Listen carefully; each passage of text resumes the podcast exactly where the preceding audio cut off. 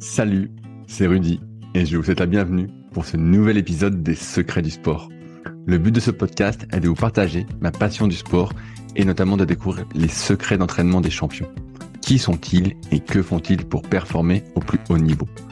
Si vous ne me connaissez pas, je suis Rudy Koya, fondateur du site superphysique.org destiné aux pratiquants de musculation sans dopage que j'ai fondé en 2009. Sur ce site, j'ai écrit des milliers d'articles, fait des milliers de vidéos et je fais des podcasts depuis plus de 10 ans avec toujours la même ligne de conduite. Trouver des réponses à mes questions. Sur ce site, vous retrouverez donc une partie de ce que je propose, que ce soit en termes de compléments alimentaires, destinés à améliorer votre santé, notamment bio, mais aussi une application, SP Training, des livres, des formations, ainsi que du coaching à distance. Aujourd'hui, j'ai le plaisir de vous partager la conversation avec François Pervis, la légende du cyclisme sur piste. Sept fois champion du monde, un triplé historique en 2014, recordman du monde du kilomètre arrêté et toujours en quête de record. Qu'est-ce qui motive François à continuer de repousser ses limites? Comment s'entraînait-il pour être sur le toit du monde? Et comment s'entraîne-t-il aujourd'hui? Pourquoi a-t-il mis autant de temps à devenir numéro 1 Bref, vous l'aurez compris, c'est encore un épisode régal. Alors dégustez bien. Salut François, comment ça va aujourd'hui? Salut, ça va très très bien. Bon, alors, qu'est-ce qui se passe? Euh, Je vois que ta carrière, entre guillemets, à haut niveau est finie, mais je te vois toujours t'entraîner comme un fou. Qu'est-ce que tu nous prépares encore? Alors oui, c'est vrai, j'ai pris ma retraite, on va dire ma retraite de, de pistard, de sprinter sur piste international. J'ai pris ma retraite euh, à, la suite des Jeux paralympiques de Tokyo. Euh, et puis, bah, j'ai tout de suite bifurqué sur un sur un autre projet qui reste sportif. là, je m'entraîne actuellement pour tenter de battre le record du monde de vitesse maximale en vélo couché caréné. C'est quoi ça? Un vélo couché caréné? Alors en gros, c'est euh, un vélo couché, donc on est vraiment allongé sur le vélo, on est vraiment à ras le sol, les pieds devant, on pédale les pieds devant. Je pense que tout le monde ça euh, se, l'imagine ou euh, l'ont déjà vu quelque part. Sauf que moi j'ai un carénage, donc j'ai une coque en carbone euh, tout autour de ce vélo-là ça ressemble à une amande géante pour faire pour faire simple. Et donc, bah, grâce à cette à ce carénage là, je peux atteindre des vitesses folles. Et, euh, et c'est pour ça euh, que l'IUT d'Annecy, qui, qui construit ce vélo-là avec ses étudiants, c'est un projet d'études annuel pour les étudiants d'Annecy. ça fait ça fait ça fait presque 15 ans qu'ils sont dessus. Donc d'année en année, le vélo il s'améliore euh, parce que bon bah c'est du matériel, les matériaux euh, progressent, la façon de faire, l'aérodynamisme, euh, l'efficacité de, d'un peu tout ça s'améliore chaque année, donc ça, le vélo aussi s'améliore, et donc c'est pour ça que d'année en année, on peut espérer aller toujours de plus en plus vite. Et donc, le record du monde, pour l'instant, parce que je compte bien le battre, il est de 144 km heure. C'est énorme. Ouais, Ouais, ouais, c'est énorme. Alors, 144 km heure à la seule force de l'homme. Je suis pas aspiré par une voiture. Je suis pas euh, dans une descente. C'est vraiment sur du plat. Donc, ça se fait dans le désert du Nevada au mois de septembre tous les ans depuis. Euh, c'est une c'est une compétition qui existe depuis au moins une vingtaine d'années.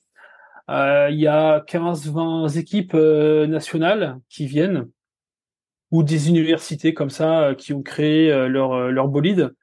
Euh, en gros, bah, c'est comme si c'était une course à une course de de caisse à savon en fait. voilà, c'est ça. Sauf que c'est hyper euh, hyper amélioré et c'est fait pour aller vite. Euh, donc moi, pour l'instant, j'ai fait une première édition l'année dernière. J'ai fait une pointe à 136 km heure. il faisait très froid, c'était le matin. il faisait 6 degrés. C'était c'était vraiment pas l'idéal. Euh, ce qu'il faut savoir, c'est quand il fait chaud entre 28-30 degrés, là, ça commence à être euh, idéal. Il faut forcément pas de vent. Euh, parce que le, le record, en fait, c'est quoi? C'est une ligne droite dans le désert du Nevada de 10 km de long.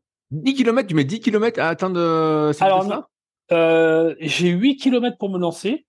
Donc oui, j'utilise vraiment les 8 km parce que ma, ma Vmax, je la prends dans le dernier kilomètre des 8 premiers kilomètres. Ah ouais et après, j'ai deux kilomètres pour, pour freiner. Pour freiner, il y a, y, a, y a, des freins? Ouais, ouais, j'ai des freins à ah, disque. Euh, sauf que euh, c'est des freins à, disque de vélo traditionnel. Et euh, ils sont pas faits pour être pour aller à 140. Donc je les fonds, je les réchauffe. donc je dois freiner d'une certaine façon. Je dois freiner par intermittence. je dois freiner deux secondes, je relâche 5 secondes, je freine deux secondes, je relâche 5 secondes. Euh, parce que le, frein, il a pas de prix, il est pas, il est pas à l'air. Moi, mon carénage, il est hermétique. Il n'y a pas d'air qui rentre dedans. Donc en fait, le frein, il chauffe, il chauffe, il chauffe, il chauffe, il peut pas se refroidir. Tu, peux, tu peux quand même respirer toi dedans? Oui, parce qu'en fait, dedans, moi, j'ai un, j'ai un masque, j'ai un masque de pilote d'avion de chasse avec des tuyaux qui sont, qui vont chercher l'air derrière. Oh putain, c'est énorme. Ouais, ouais, c'est génial. C'est, c'est complètement dingue. C'est, euh, et le pire, c'est que euh, bah, j'ai euh, j'ai des grosses cuisses, le vélo est assez large, donc mes cuisses elles, touchent euh, continuellement le vélo quand je pédale. Euh, euh, dans le vélo de l'année dernière, j'avais les pieds qui touchaient à chaque coup de pédale, donc j'avais des frottements, énormément de frottements, donc je perdais en efficacité.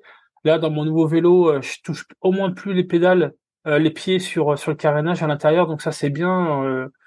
on est beaucoup plus beaucoup plus efficace mais euh, en gros, euh, moi à l'intérieur, j'ai vraiment j'ai les épaules qui sont recroquevillées vers l'avant pour euh, passer ma largeur d'épaule parce que je suis un peu trop large par rapport à l'épaisseur du carénage. Et en gros aussi, j'ai les coudes, j'ai les coudes dans les côtes. Et donc je peux. Ah ouais. Bon, en, fait, t'es tout serré et faut que tu pédales comme un malade, quoi. Voilà, c'est ça. Quoi. ouais, on a beaucoup, beaucoup, beaucoup de contraintes. Et à, à l'intérieur, euh, en fin de run, parce qu'on appelle ça des runs, hein, les tentatives, en fin de run, euh, il doit faire 50 degrés à peu près. Donc c'est un vrai, c'est un vrai sauna. Moi, dès que je rentre dedans et qu'il ferme le capot, euh, parce que je suis vraiment enfermé dedans. Hein. Donc dès qu'il ferme le capot, tout de suite il fait 40. Et euh, bon bah moi je suis chaud, je viens de faire deux heures d'échauffement, donc quand je rentre dedans, j'ai ma chaleur corporelle qui se dégage avant même de commencer à faire l'effort. Et puis quand mon effort il dure 4 minutes 45. Donc euh, à la fin de l'effort, euh, là-dedans c'est un sauna, je suis trempé, euh, j'ai chaud, je crache mes poumons. Est-ce que toi tu as, un compteur pour voir la vitesse? Oui, alors ah. déjà moi à l'intérieur, je ne vois pas en direct, c'est-à-dire que j'ai pas de pare-brise, j'ai rien du tout, je suis dans le noir total. c'est une petite caméra qui filme l'extérieur. Et moi à l'intérieur, j'ai deux écrans de contrôle qui ont chacun leur propre batterie.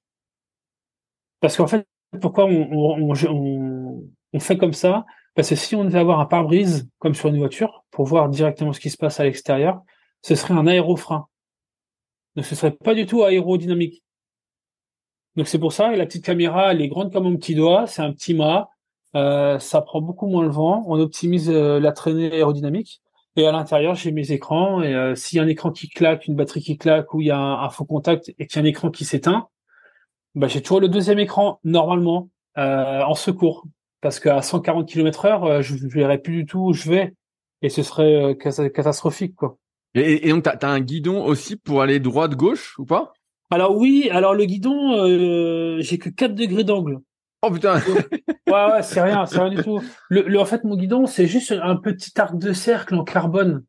C'est pas un guidon comme on peut s'imaginer, c'est juste une petite barre qui est un peu tordue pour pas pour rentrer dans le dans la forme du carénage euh, et j'ai que 4 degrés de d'angle. Donc c'est juste pour euh, corriger des trajectoires au début et à la fin, et puis pour me guider euh, en ligne droite parce que bon, quand je roule à 140, j'ai j'ai très peu de changement de vitesse.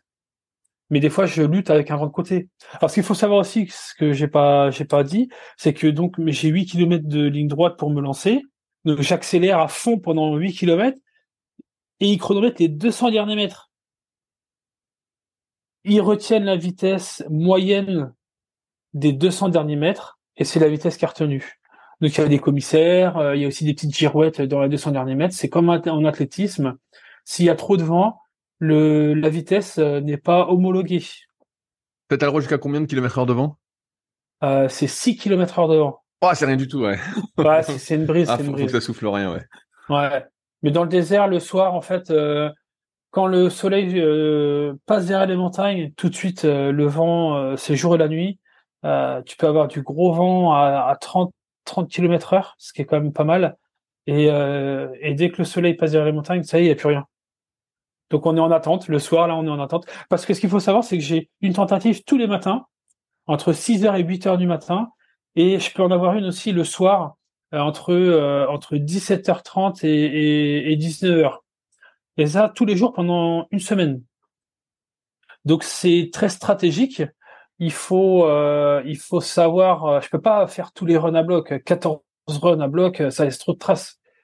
un run, ça laisse trop de traces euh, parce que je, c'est hyper dur quoi. Je suis toujours en prise, euh, euh, ça brûle, je toxine quasiment des, pas dès le départ, mais faut tirer un gros braquet. Alors j'ai des vitesses à l'intérieur, hein, je peux les changer, mais c'est super dur. Donc des fois, il faut savoir se dire, je le fais pas, surtout le matin hein, quand tu fais un run à 6 heures du matin, il faut manger 4 heures avant parce que c'est un effort violent.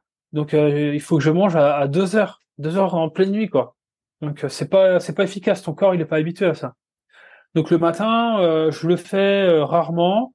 Je peux le faire juste pour me dire prendre un peu d'expérience sur la gestion de l'effort, parce que en fait à l'intérieur j'ai donc un compteur pour répondre à ta question. J'ai un compteur et à côté de mon compteur j'ai un bout de scotch et tous les miles j'ai la vitesse de passage parce que sur la ligne droite à, droite de la route il y a un grand panneau en carton blanc avec écrit le nombre de miles qui me reste à faire jusqu'à l'arrivée. Donc il y a 5 miles, 4 miles, 3 miles. Et moi, à chaque panneau, déjà, il faut que j'essaye de bien le voir dans le truc parce que des fois, je peux le, je peux le louper. Donc à chaque panneau, j'ai une vitesse de passage. Donc par exemple, le premier, au premier panneau, je dois passer à 92 miles, à 92 km heure. Le deuxième panneau, je dois passer à 115 km heure. Et ainsi de suite jusqu'à 145. Donc ça, c'est ma gestion d'effort. Et, euh, et c'est dur parce qu'il faut que j'ai l'œil sur l'écran correctement sur le côté parce que les panneaux on les voit très mal. Mon écran c'est pas du HD, donc euh, voilà, il y a plein plein de petits trucs à gérer c'est vraiment excellent. Et puis en, termes de stratégie aussi, il y a des fois on se dit bah aujourd'hui ça sert à rien, il fait pas assez chaud, on va se on va se griller les ailes pour rien. Euh, et ça génère forcément du stress parce que plus la semaine avance, moins tu as de tentatives. Et on croise les doigts pour tomber dans une bonne fenêtre atmosphérique. Pas de vent, chaud, euh, un petit peu humide. Parce que je suis aussi à 1400 mètres d'altitude. Donc ça aide aussi à, aller vite. Il y a moins de résistance à l'air. Euh, c'est un sacré projet quand même. Euh. Ouais, c'est génial. C'est génial. Alors, pour s'imaginer un petit peu, moi, dans, dans mon vélo, mon vélo prend autant le vent qu'un rétroviseur de voiture. Oh. Donc, tu vois, et je prends 30 fois moins le vent que sur mon vélo traditionnel, un vélo n'importe lequel, euh, un vélo normal. Quand je suis dessus, euh, bah, entre le vélo normal et vélo couché caréné, je prends 30 fois moins, il y a 30 fois, euh, 30 fois moins le vent dans le vélo caréné. Donc c'est pour ça qu'on est capable d'aller à des vitesses quasiment trois fois plus grandes que sur un vélo traditionnel. Mais tu dois sentir la, vitesse de manière incroyable en étant si près du sol. Euh, ça doit être un truc de fou, non? Alors non, justement, c'est ah, tu sens rien? Tu sens rien? Non, je suis dégoûté. non, les, gars, les gars, ils m'ont dit, François, fais attention, fais attention. Tu verras euh, que tu ailles à 40 km heure ou à 140 km heure, tu ne verras pas la différence. Parce que les écrans, bon, les écrans, comme je t'ai dit, c'est pas du du, euh, du, HD. Et puis moi, sur ma ligne droite, je suis dans le désert. Donc sur le côté, il n'y a pas un arbre, il n'y a pas un poteau, il n'y a pas une voiture, il n'y a, y a pas une maison, il n'y a rien. Donc en fait, visuellement, il n'y a pas quelque chose sur le bord de la route sur lequel, à côté duquel tu peux passer très vite et qui te montre à quel point tu vas vite. Tu vois, c'est tellement dégagé sur les côtés, sur les bas-côtés, que tu n'as pas de point de repère visuel qu'en fait, tu n'as pas l'impression d'aller vite. Donc moi, la seule sensation de vitesse que j'ai, c'est quand ça commence à bourdonner et quand le vélo commence à être vraiment euh, pas instable, mais dès que j'ai une petite brise sur le côté, parce que de, de face ou de, de dos, si j'ai du vent, c'est pas grave. Je sens, je sens rien. Par contre, de côté, c'est une grande surface au vent. Donc c'est comme une voile. Donc quand on a un vent de côté et qu'on roule à 130, 140, on peut avoir des, le vélo, il a besoin d'être penché sur le côté, en fait. Donc tu luttes avec ta, ta direction et, là, tu peux, tu sens, tu sens la vitesse, mais que à cause des, des bourdonnements et des vibrations dans le vélo, parce que tout est en carbone là-dedans. Hein. donc le carbone, ça retransmet vachement bien les, les, les vibrations. Donc il y a qu'avec ça que je puisse voir à quel point je vais vite. L'entraînement pour euh, ce record, ça consiste justement en, en toutes les courses cyclo qu'on te voit faire depuis maintenant deux ans? Voilà, c'est ça. Donc à moi avant, j'étais sprinter sur piste. Donc, je passais mon temps pendant 20 ans, j'ai passé mon temps à m'entraîner deux fois par jour, six jours sur sept, pour être performant entre 10 secondes d'effort et une minute. Euh, et là, maintenant, pour ce record du monde qui dure 4 minutes 45, bah en gros, euh, c'est euh, c'est l'opposé. Donc c'est pour ça, maintenant, depuis deux ans, j'essaye un peu de, de faire progresser mes fibres musculaires euh, sur, sur de l'endurance, d'avoir d'augmenter ma VO2 max, donc ma capacité pulmonaire, parce que sur 4 minutes 45, euh, elle est très très importante. Donc pour ça, bah, je fais des courses sur route. Donc ça représente deux heures, puis deux heures, deux heures et demie bloc. Dès le départ, ça part à bloc. Donc moi, je prends de la caisse énorme. Je prends beaucoup de caisse. Je m'entraîne aussi. Je fais des grandes sorties maintenant sur route. Euh, là, ces trois derniers jours, par exemple, j'ai fait 440 km. Je fais des sorties de 150 km, donc 5 heures de vélo. Euh, j'ai même fait 185 km il y a, il y a trois semaines, c'est mon record. Donc euh, voilà, en gros, c'est comme si on demandait à Usain Bolt d'aller gagner un marathon. C'est très difficile, voire impossible, parce que les fibres musculaires, on est on n'est pas fait pour aller faire des, des, grandes distances. Mais bon, bah moi, mon petit niveau, j'essaye de quand même de, de, de, progresser pour être plus performant sur 4 minutes 30 d'effort. Et là, honnêtement, avec tout ce que je fais depuis un an et demi, deux ans, euh, j'ai un entraînement spécifique. Je, je commence vraiment à voir la différence. Même malgré mon âge, que j'ai 38 ans, j'ai 39 ans à la fin de l'année. Donc euh, bon, bah c'est sûr qu'à presque 40 ans, on progresse euh, moins. Mais euh, puisque j'ai cette filière-là, j'ai jamais entraîné quasiment de ma vie. Bah, j'ai quand même un, petit gap intéressant, une petite progression intéressante. Et là, bon, bah, cette année, par exemple, l'année dernière, euh, j'en suis comme un malade pendant mes courses sur route. Cette année, j'en ai gagné deux. Euh, je suis monté en catégorie. Euh, c'était assez correct. J'ai fait deux top, euh, deux top 10. Euh, c'est des courses qui roulent tout le temps à bloc, tout le temps, tout le temps, tout le temps, tout le temps à bloc à tirer de la bracasse, du braquet. Donc euh, c'est parfait, c'est un entraînement parfait pour euh, pour mon corps du monde. J'imagine qu'au début, quand tu t'es mis à faire des cyclos, tu devais avoir les cuisses qui, qui brûlaient, qui congestionnaient à fond, vu que tu n'étais pas habitué à, ces longs efforts, non? Alors, alors oui, oui et non. C'est-à-dire que j'ai pas fait des courses tout de suite. J'ai passé un hiver à faire que de l'endurance. Donc, euh, j'ai fondu un petit peu, j'ai perdu un peu de masse musculaire, ce qui était nécessaire et, et c'était recherché. Donc, euh, j'ai passé, avant de commencer ma première course, j'avais déjà 4, 4 ou 5 000 kilomètres dans les jambes. Ah ouais, donc tu avais déjà roulé beaucoup. Euh... Oui, oui, oui. Bah, en fait, nous, ce qu'on dit dans le dans le cyclisme sur route, on dit qu'une saison, ça se gagne l'hiver. Donc, si tu veux être performant euh, de février à, à, septembre, bah, il faut bien borner, faire beaucoup de kilomètres, endurance de base, du foncier entre octobre et février. Donc là, entre octobre et février, euh, il y a deux ans, après les Jeux, quoi, bah, j'ai commencé à bien borner. Et puis, euh, et puis donc après, toi, les premières courses, elles sont toujours difficiles parce que t'as pas trop d'intensité. Tu peux en faire à l'entraînement. J'en ai fait un petit peu à l'entraînement, mais euh, bah il y a rien de mieux que la course. Hein. Donc euh, les premières, ouais, c'était compliqué, mais après, bon voilà, après je suis dans une petite catégorie. Hein, c'est au niveau régional. Hein, J'ai le niveau régional sur route. Hein. Mais ça, ça, ça, doit, ça doit faire euh, sourire les, les, gens qui te voient et qui te reconnaissent dans, dans le peloton euh, régional. Alors ils se disent, ah, il y a François Pervis avec nous. Euh. Oui, bah j'ai les, j'ai les deux cas de figure. Il y en a, ils sont super contents. Alors, je retrouve des copains avec qui euh, j'ai fait des, des courses quand j'avais 12 ans. On, appelle ça l'école de cyclisme. Tu fais des petits, euh, des petits des gymkhana entre des quilles. Tu fais un petit sprint de 60 mètres. Tu fais une petite course sur route. Euh, puis tu gagnes des points, tu additionnes les points. Et puis voilà, tu as un classement général. Donc ça, c'est l'école, l'école de cyclisme. Donc j'ai retrouvé des copains avec qui j'ai fait ça il y a 25 ans. Donc c'était génial. Et puis il y en a, ils viennent me voir, ils me font ah, je suis honoré de courir avec toi et tout. Euh, tu m'as fait rêver pendant ta carrière, euh, c'est un honneur. Euh. donc bon, bah ça c'est valorisant, c'est c'est une belle reconnaissance. Et puis il y en a, bah il y en a, ils sont ils sont pas contents, ils disent ouais t'as rien à faire là. Alors ils me le disent pas directement hein, évidemment, mais je l'entends que j'ai rien à faire là, que j'ai je suis trop fort pour eux, que je dois être dans des catégories supérieures. Mais honnêtement ils se rendent pas compte hein c'est pas parce que je suis champion du monde sur piste que euh, je suis fort sur route. Euh, je suis dans une catégorie régionale. Honnêtement, c'est mon niveau. Hein. J'ai des crampes au bout de deux heures, au bout d'une heure quarante-cinq. La première année, première année, j'avais des crampes à, près, à peu près à 70 km. Donc euh, les courses, elles faisaient entre 70 et 80.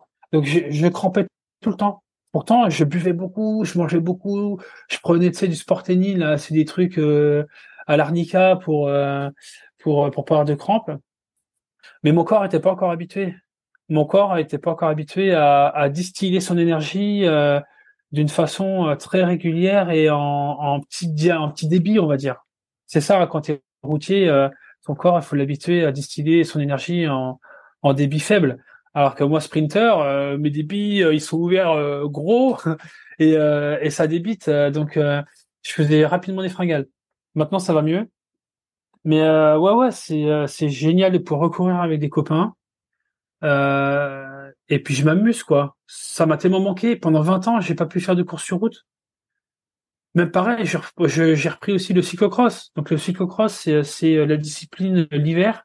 On est dans les sous-bois, là, on fait de la, dans la boue on a un vélo de route, mais avec des pneus de VTT, en gros. Donc avec des crampons et tout ça pour pas glisser. Donc euh, c'est génial. C'est une heure de course. Euh, t'es dans la boue, t'es dans, tu fais des trajectoires. Euh, c'est hyper ludique. Moi j'adore ça. Donc il y a ça aussi. c'est une heure à bloc. Donc là aussi tu prends de la caisse. Donc je suis super content de pouvoir retrouver ces disciplines-là parce que je pouvais pas en faire à cause de la piste. C'était trop dangereux et puis c'était contradictoire je pouvais pas faire euh, des sprints de 1 minute max dans la semaine et puis le, week-end faire des courses de 2 heures à bloc. J'allais pas du tout progresser. Tu t'entraînes comment euh, pour euh, ces, ces, courses sur route T'entraînes tout seul? T'as un entraîneur? Comment ça se passe? Ah, j'ai un entraîneur, ça s'appelle Sorius. C'est tout nouveau, c'est une startup française. c'est une application. en fait, cette application-là, c'est elle qui me donne mes plans d'entraînement. Elle est gérée par une intelligence artificielle et cette intelligence artificielle a été créée et codée, alors codée par des informaticiens, mais les informations ont été données par un entraîneur qui entraîne des pros sur route, dans le monde du cyclisme sur route. Il entraîne des pros. Donc euh, lui, il a voulu créer voilà cette, euh, il a voulu créer cette application. Et, euh, et donc en fait, c'est basé sur ton biorhythme. C'est pas basé sur les watts que tu peux développer, parce que beaucoup se réfèrent aux watts que tu peux développer à l'entraînement tout le temps, mais qu'il fasse chaud ou froid, pour le même effort, tu n'auras pas les mêmes watts. Donc en fait, euh, quand tu t'entraînes, tu entraînes quoi? C'est quoi ton moteur? C'est pas les watts, c'est ton cœur. C'est ton cœur et ton corps, comment il réagit euh, au, au chaud, au froid, à la fatigue, aussi à tes disponibilités et tes indisponibilités. Donc cette intelligence-là, elle, réfléchit à tout ça et elle te propose des plans d'entraînement par rapport à tes besoins, par rapport à tes disponibilités et par rapport à ton ressenti de tes entraînements précédents. C'est-à-dire qu'à la fin de chaque entraînement, j'ai un petit questionnaire de 6-7 questions avec des smileys là, euh, pas content, content. et donc euh, je donne euh, mes sensations, par exemple ma fatigue mentale, mon plaisir à, m'entraîner, si j'ai bien réussi l'entraînement, si j'ai bien dormi, plein de choses comme ça. Et donc ça calcule tout ça et puis ça te ça te permet d'avoir des courbes et puis ça ça t'aide à te générer pour les semaines futures un plan d'entraînement suivant ce que tu as fait et suivant ton ressenti. Et, et, voilà, et, donc, et donc tu fais beaucoup et donc à la fréquence cardiaque alors pour voir l'intensité de l'effort? Voilà, c'est ça. Intensité cardiaque, donc euh, bon, des fois ça peut être par exemple, euh, je dois faire euh, trois minutes euh, 3 minutes euh, à 90% de pulse de mon max cardiaque, avec 3 minutes de récup, donc euh, 3 x 3. Ok, ouais, tes tarifs, quoi. voilà. Donc euh, là, ouais, à 90% de ma FC max, fréquence cardiaque maximale. Bon, bah ça, c'est un effort où tu peux être sûr que ça ressemble à mon effort dans mon vélo couché carné, quoi. Je suis quasiment à bloc. Euh, et avec seulement 3 minutes de récup, bah, quand tu renquilles pour trois minutes. Mais ça, quand tu fais ça, mais euh, franchement, après, t'es es une machine. T'es une machine. Donc après, tu as aussi des exercices de force, tu as des exercices de vélocité. Ça ressemble aussi un petit peu aux, entraînements que je peux avoir sur piste, sauf que là, c'est un peu plus long. Parce que la force, la vélocité, la puissance, ça, faut toujours l'entraîner. Euh, faut faire des piqûres de rappel, faut aussi un peu de lactique. Euh, mais puisque c'est sur route, c'est un peu différent. À côté, tu as plus de volume avec des grandes sorties. Mais euh, donc voilà, c'est je m'entraîne, je m'entraîne avec ça et euh, et on est super content parce que euh, bon bah ça ça ça a apparu sur le marché depuis l'année dernière Et il y a de plus en plus de, de pratiquants et de clients. Et, et c'est un truc c'est un truc qui va, qui, il, est, il va être international là. Ils font, ils font tout pour que ça soit international. Et euh, ça va être euh, pratiqué, euh, utilisé dans, dans le monde entier. Je te posais cette question parce que moi qui, qui te connais, euh, qui a suivi ta carrière, tu as, souvent eu du mal avec tes entraîneurs. Et donc, je me demandais si aujourd'hui tu étais accompagné euh, sur ce sujet-là ou euh, a pas un entraîneur ou si tu faisais bah, justement appel à là, une application ou autre, ou si tu gérais tout seul. Parce qu'il y a aussi des périodes dans ta carrière où euh, a priori, tu aurais mieux fait de gérer tout seul plutôt que euh, ah oui, de suivre un entraîneur. Alors, c'est vrai que dans ma carrière, il y, a, eu du chaud et du froid avec mes entraîneurs. Il y en a avec qui je me suis super bien entendu. Ils me laissaient un peu, ils me faisaient confiance, donc ils me laissaient faire mes plans d'entraînement sous sous leur réserve, hein, bien entendu. Mais en tout cas, je faisais un peu, surtout sur ma fin de carrière, je faisais pas bon ce qui me semblait mais je fais un peu, un peu quand même, mais pour pas gêner aussi le groupe, parce qu'on est un groupe, en équipe de France, il faut pas que je gêne le groupe à m'entraîner tout seul dans mon coin avec mes propres plans d'entraînement. Donc je m'adaptais au groupe, mais je, aussi j'avais mes, mes besoins à moi. Donc j'ai des entraîneurs, voilà, et puis ça fonctionnait, ça marchait. J'étais champion du monde avec mes propres plans d'entraînement. Donc et puis après, j'ai eu des entraîneurs qui ont imposé leurs lois. Euh, leur plan d'entraînement me convenait pas, donc ça a été un peu compliqué. Euh... Mais là, pour la route, j'y connais rien. Donc il fallait que euh, que je que je m'entoure. Et donc je suis tombé euh, je suis tombé sur Sorius et euh, et je ne peux que lui faire confiance. C'est un mec qui a alors c'est un mec via l'application hein, mais c'est un mec qui qui a entraîné des pros sur route depuis ça fait il était dix ans professionnel et ça fait dix ans qu'il entraîne des pros sur route. Donc en gros euh, euh, voilà, je lui fais entièrement confiance, ça marche bien, je suis content, je suis super content. Et là, j'étais obligé de, m'entourer. Parce que sur route, euh, je connais pas grand chose, quoi, voire rien du tout. Je reviens un peu sur ta carrière sur piste. Toi, tu as mis très très très longtemps à devenir champion du monde.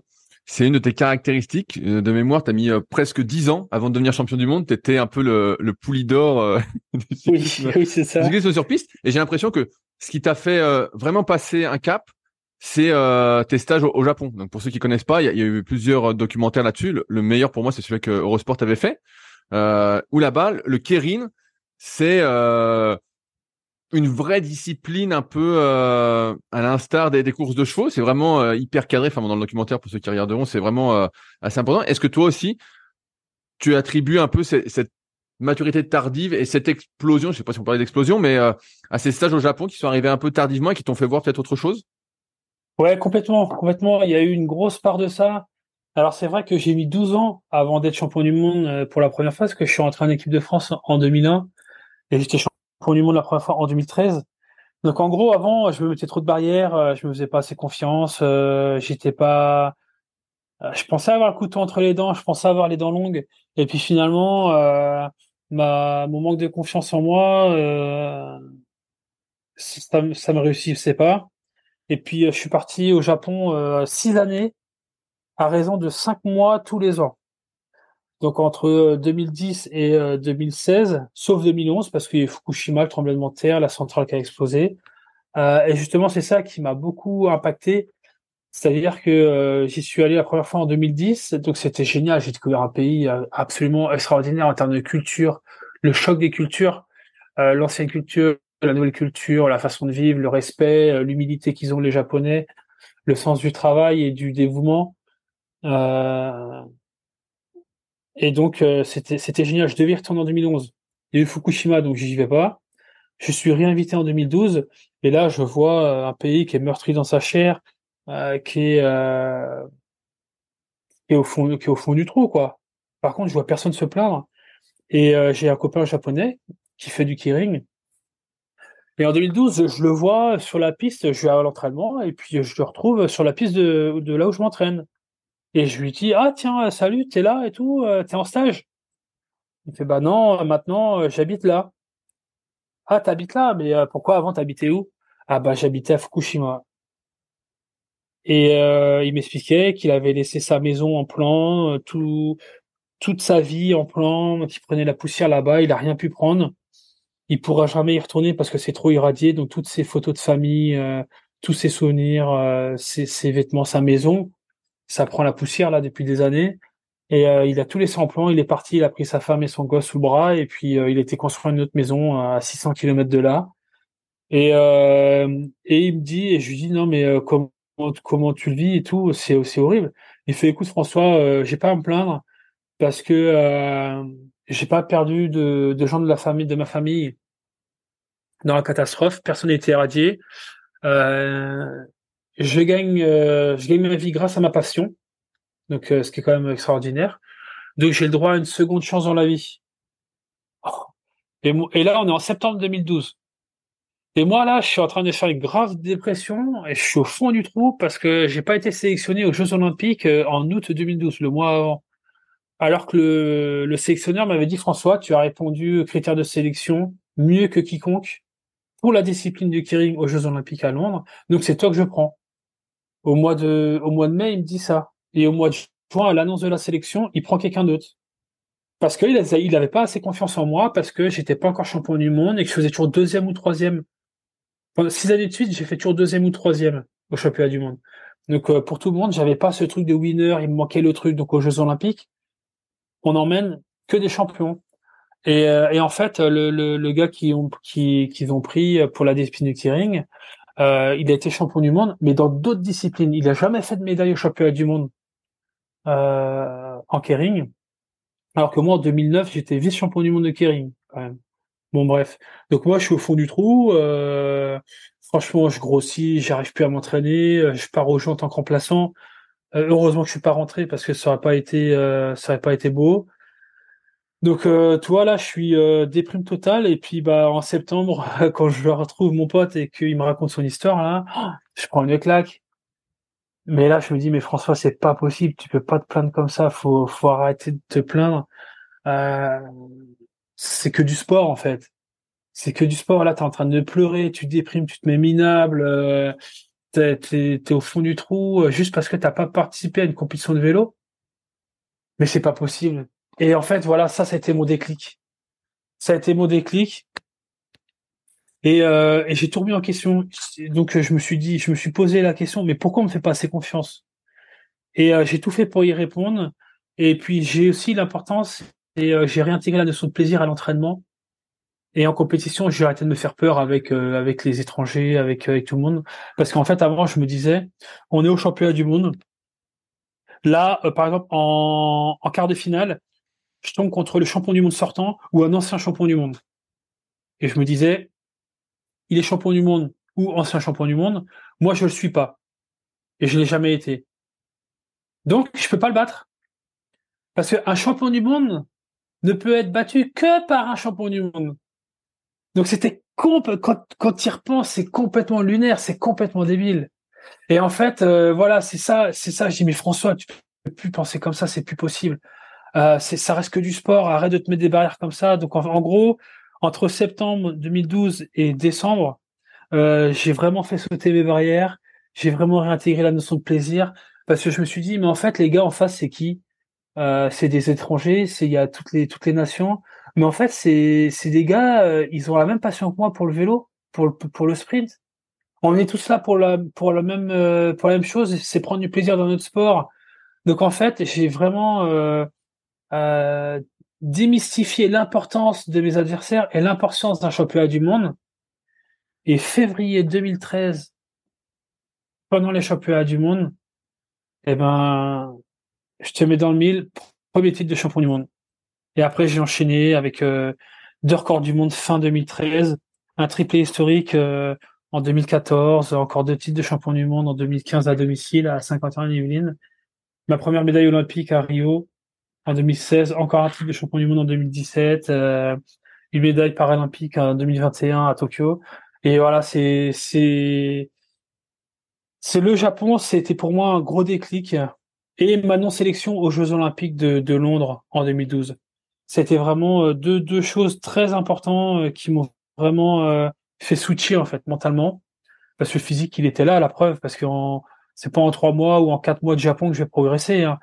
C'est simplement dans la tête je me mettais trop de barrières j'allais dire au, Japon de ce que j'ai compris presque tout le monde a le même vélo, non? Ou c'est c'est un vélo c'est un vélo en acier. Les conditions ont l'air un peu sparses. C'est un sport national. Hein. Il y a une école à suivre pour pouvoir participer aux compétitions de Kering. il y a des paris, il y a un circuit de course. Tu peux gagner ta vie avec. C'est quand même plus difficile que ce à quoi on est habitué en Europe. Oui, c'est vrai. Alors, euh, avec la, fameuse côte, avec la fameuse à 30%, là, t'as pas trop ouais, c'est génial. je l'ai fait en scooter. Ah. je l'ai, je l'ai même pas fait en. Je suis bête de pas l'avoir fait en vélo parce que j'habitais à côté et je me suis dit ouais non, euh, je vais pas arriver à la monter. non, mais euh, je l'ai fait en scooter pour m'amuser. Mais euh, non, c'est vrai, il y a, ils sont 3000 coureurs de kering à vivre du, du kering au Japon ça fait pas, ça fait partie des trois premiers sports euh, nationaux avec le sumo et le, baseball. Donc euh, c'est incroyable en fait les gens euh, gagnent leur vie grâce à leur prime de course. T'as pas de fixe. Donc en fait c'est pour ça que tout le monde a couteau entre les dents. Il y en a ils font ça jusqu'à 55 ans. Il y a plusieurs catégories hein, et donc il y a plusieurs price money.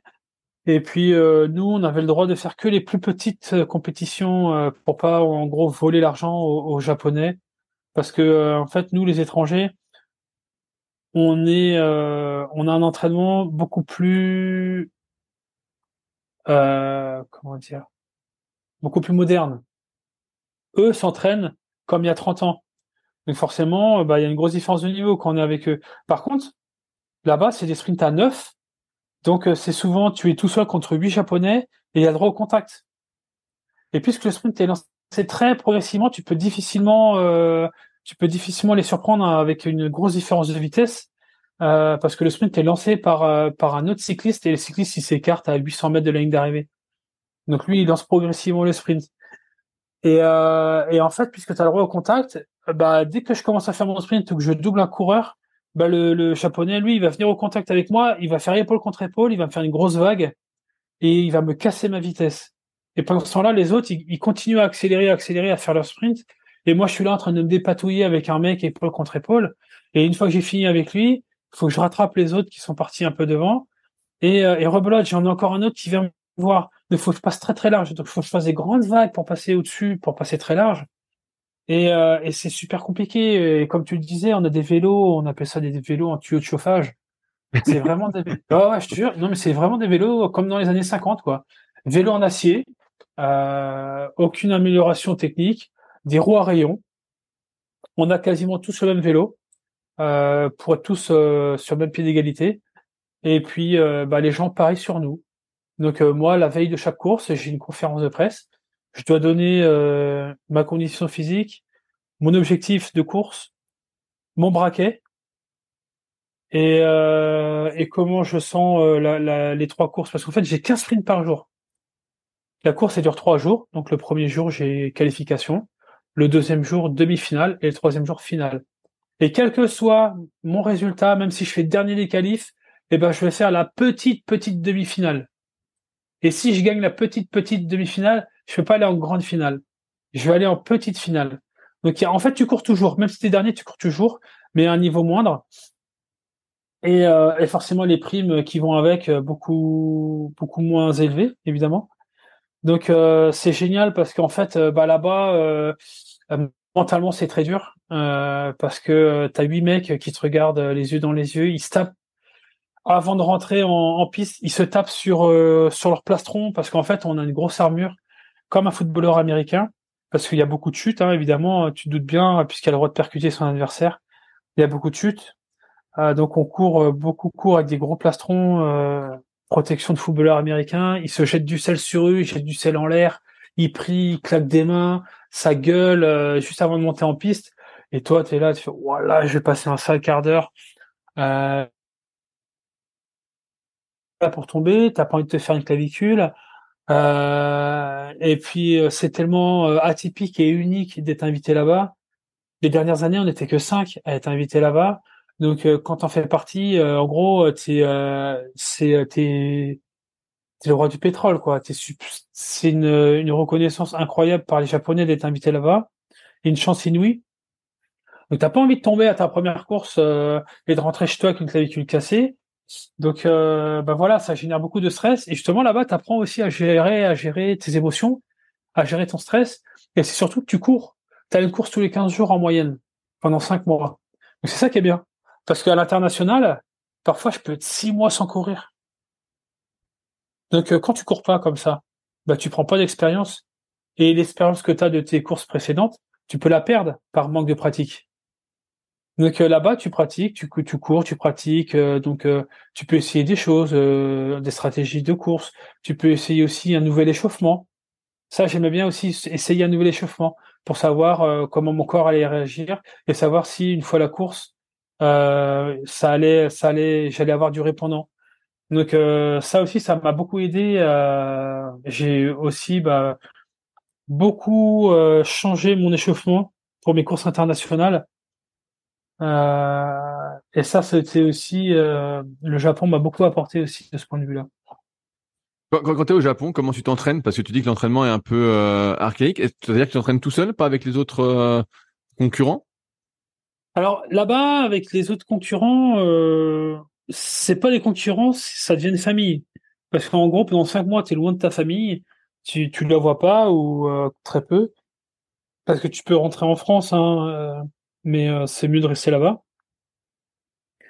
Donc, bah, on, se serre un peu les coudes, on se donne rendez-vous pour aller à la muscu ensemble, on se donne rendez-vous pour faire nos, nos séances d'entraînement ensemble. Sauf que quand les cinq, qu'il y en a un qui est retourné dans son pays une ou deux semaines voir sa famille, que l'autre aujourd'hui il a décidé de faire de la muscu et pas de du sprint, et que l'autre il veut faire de la, de la route, tu sais, on est très, on est très carré dans nos plans d'entraînement. C'est très important de suivre une certaine logique. Donc en fait, euh, on, on veut pas forcément euh, modifier son plan d'entraînement juste pour avoir le pote à l'entraînement. Donc assez souvent on était tout seul. Moi, une, pour une fois pendant au moins 15 jours, ça m'est pas arrivé, j'ai pas ouvert la bouche pendant 15 jours. sauf alors sauf pour euh, avec les visios que j'ai faites avec ma famille bien évidemment, mais en en, en vie réelle là, j'ai pas ouvert la bouche pendant 15 jours. Sauf pour dire merci à la petite dame au supermarché qui me proposait un sac où je lui dis non, tu vois. Sauf ça. Parce qu'on est en pleine campagne là-bas, on vit en pleine campagne parce que l'école, c'est une école, comme tu l'as dit, les, coureurs doivent passer par une école. Ils apprennent le métier, parce que c'est un métier là-bas, c'est considéré comme un métier. Ils apprennent le métier de, coureur de kering. Après, à la fin d'année, ils ont euh, des, euh, des évaluations. Il faut les valider pour rentrer dans le système. Euh, donc moi, je vais à l'école parce que là-bas, il y a trois, quatre pistes. Donc je vais à l'école. Tous les dimanches, j'ai un mail, je reçois un mail avec l'occupation des pistes de la semaine à venir. Donc euh, forcément, euh, il y, a à peu près 70, 70 étudiants à s'entraîner. Donc bah, tu te doutes bien que 70 sur une piste, c'est pas possible. Donc en fait, ils se dispatchent sur, sur toutes les pistes. Donc moi en fait, j'ai pas beaucoup de disponibilité sur sur les pistes, mais je m'adapte. C'est ça aussi, c'était génial de pouvoir s'adapter. Donc tous les dimanches soirs, bah, j'étais là, je me creusais la tête. Et puis il faut aussi voir avec la météo, parce que c'est des pistes en extérieur. Alors même si c'est des pistes qui tiennent quand il pleut, bon, c'est toujours plus sympa de, de, de, de ne pas rouler euh, sous la pluie. Donc euh, tous les dimanches soirs, j'étais là pendant une heure, une heure et demie, je faisais mon plan d'entraînement de la semaine, et puis il fallait que ce soit cohérent. Euh, et puis je regardais la météo, je, regardais l'occupation des pistes, l'occupation de la salle de musculation, et je m'adaptais, je m'adaptais. Et, euh, et, euh, et ça, ça j'ai beaucoup appris sur moi euh, parce qu'il y a des choses que faut faire une croix dessus, il y a des choses qu'il faut essayer tenter. Donc en fait, et là j'ai pas d'entraîneur parce que tu vois, le dimanche soir, bah c'est 3 heures du matin en France. Ou inversement, je sais plus. Bon bref, de toute façon, c'est mieux d'être euh, vraiment euh, indépendant, de pas avoir d'entraîneur parce que l'entraîneur tu vas pas l'embêter en pleine nuit ah je sais pas attends j'ai une question à te poser comment je fais? Non t'apprends t'apprends sur le tas tu te fais confiance et c'est là aussi où euh, ça m'a beaucoup appris et donc voilà c'est je m'entraîne avec un vélo en acier parce que je m'entraîne avec mon vélo de course je voulais pas prendre mon vélo en carbone des fois je l'avais mais c'est mieux parce que quand tu fais cinq mois sur un vélo en acier mon vélo, c'est un vrai chewing-gum. Hein. Ça rend pas du tout, ça se dans tous les sens. Mais quand tu fais cinq mois avec ce vélo-là, sur des pistes en extérieur, où il y a du vent, forcément, il y a toujours une petite brise qui te, qui te gêne, avec une résistance euh, énorme, parce que c'est une piste en béton, et euh, ton vélo, hein, ton, ton vélo chewing-gum, bah en fait, euh, tu prends de la caisse à fond, tu prends la force, de la résistance, de la puissance. Et au bout de cinq mois, quand tu reviens euh, sur ta piste euh, en France, euh, une piste en bois, couverte, chauffée, avec un vélo tout carbone, aérodynamique, super rigide, mais les sensations que tu as, tu as l'impression d'être d'être un, monstre, d'être une machine. Parce que tu appuies, hop, ça répond tout de suite. C'est hyper hyper vif, réactif. Et donc, tu as l'impression d'être super fort, en fait, et d'avoir des sensations de dingue. Et ça, c'était vraiment jouissif euh, de, de revenir après une grande période de Japon et après cinq mois euh, dans, à s'entraîner dans la difficulté. Quand tu retrouvais ton vélo carbone sur une piste en bois, ah oh, le pied, tu peux même pas t'imaginer. et, et ça répond tout de suite, tu as l'impression d'être monstrueux, d'être super fort. Et quand tu, quand tu tombes après sur un adversaire et que tu encore cette, cette sensation-là, bah tu vois, tu es dans la tête, tu es une machine, quoi. Tu es, es, intouchable. Et c'est ce qui m'est arrivé à la, après chaque stage au Japon. Et c'est le Japon, pour moi, ouais, je te dis, c'est, une partie importante de ma vie. À tel point que j'ai donné à ma fille un prénom japonais. J'ai pris des cours de japonais. Euh, et que euh, bah, via le surnom, euh, j'ai un surnom aussi, The French Samurai. C'est d'ailleurs euh, le nom du, du reportage sur YouTube. Est passé sur Eurosport, il est passé dans 53 pays. Ah, il a été traduit en 23 langues. Et je conseille à tout le monde d'aller d'aller voir ce reportage-là. Ou pour ceux qui sont connectés à Canal+, dans l'émission Intérieur Sport, euh, j'ai aussi euh, une émission parce qu'ils sont venus aussi à Canal+, et ça s'appelle Supersonic. Donc c'est euh, deux reportages de, de 30 minutes à peu près sur ma vie au Japon et je détaille ça, je détaille ça les inside et c'est génial. C'est c'est c'est atypique. J'ai une chance incroyable de pouvoir vivre ça et de pouvoir le vivre six années, bah, ou six fois, six fois cinq mois. C'est, ouais, c'est tout simplement, c'est magique. J'ai une chance de fou de pouvoir faire ça. Pourquoi t'as arrêté d'y aller euh, Parce que si j'ai bonne mémoire, t'as été la dernière fois en 2017, c'est ça? 2016. 2016. Pourquoi t'y es retourné euh, après? Parce que euh, c'est sur c'est sur invitation. Ah merde, t'avais trop été alors. ouais, oui, ouais, c'est ça. Parce que normalement c'est deux ans. Ah merde. Non, c'est deux ans et moi j'étais euh, j'étais euh, j'étais six ans euh, bah, parce qu'à chaque fois j'étais champion du monde dans ces années-là et puis bah au Japon je gagnais mes courses donc c'était c'était important pour eux. Ça se passait bien, j'étais pas ennuyant pour eux parce que quand t'es un quand t'es un étranger dans un pays comme ça dans le fin fond de la campagne, bah des fois tu peux mal le vivre. Ça fait 30 ans que ça existe ça qu'ils invitent des étrangers. Et ils ont eu des gros problèmes avec, d'autres étrangers. Un étranger, par exemple, il voulait manger que de la viande ou que du poulet euh, en course. Donc il était chiant, il voulait pas manger de riz, il voulait des pâtes.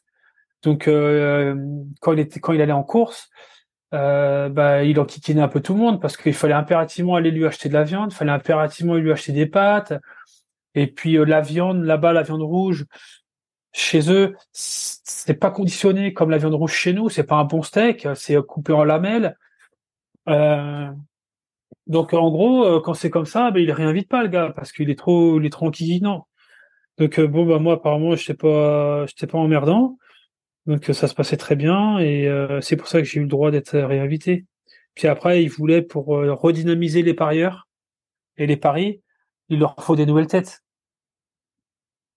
Est-ce que tu sais s'il y a d'autres Français qui ont été invités? À Pour l'instant, non, non, non. Il n'y a pas d'autres Français qui ont été invités. Euh, ou il y a des invitations, mais c'est refusé. C'est refusé parce que le Français ne se sent pas capable d'y aller, de vivre comme ça. Ou alors l'entraîneur, il est un petit peu réticent parce qu'il y a, y a des Français qui, ont été invités, mais là-bas, tu es vraiment livré à toi-même. Et, euh, euh, par exemple, je, connais un, Français euh, qui était très très très fort. Hein. Il était vice-champion du monde dans la discipline du sprint. Il avait même été champion du monde en, vitesse par équipe. Et son entraîneur, il voulait pas qu'il aille là-bas parce qu'il savait très bien que s'il allait là-bas et qu'il était livré à lui-même, il n'allait pas s'entraîner. Parce que ce gars-là, si t'es pas derrière lui au quotidien pour lui pour le pousser au cul, ben il va il va pas s'entraîner ou il va faire en dedans, il va pas il va pas donner les moyens de réussir. Donc ce gars-là, faut toujours être derrière lui. Et au Japon, il faut être très très très indépendant. T'es livré à toi-même, il faut savoir s'adapter. Donc, par exemple, ce gars-là, il a, même si vous voulez y aller, bah, son entraîneur, son entraîneur, il a dit non, hors de question, euh, tu vas pas là-bas. Parce que tu vas régresser, en fait. Tu vas régresser, tu vas perdre ton temps et Et puis si ça se trouve, si ça marche pas, tu vas déprimer. Et puis euh, là-bas, c'est spartiate. Hein, les conditions de vie, euh, c'est euh, c'est pas les vacances. Hein. c'est pas ce à quoi on est habitué ici, quoi.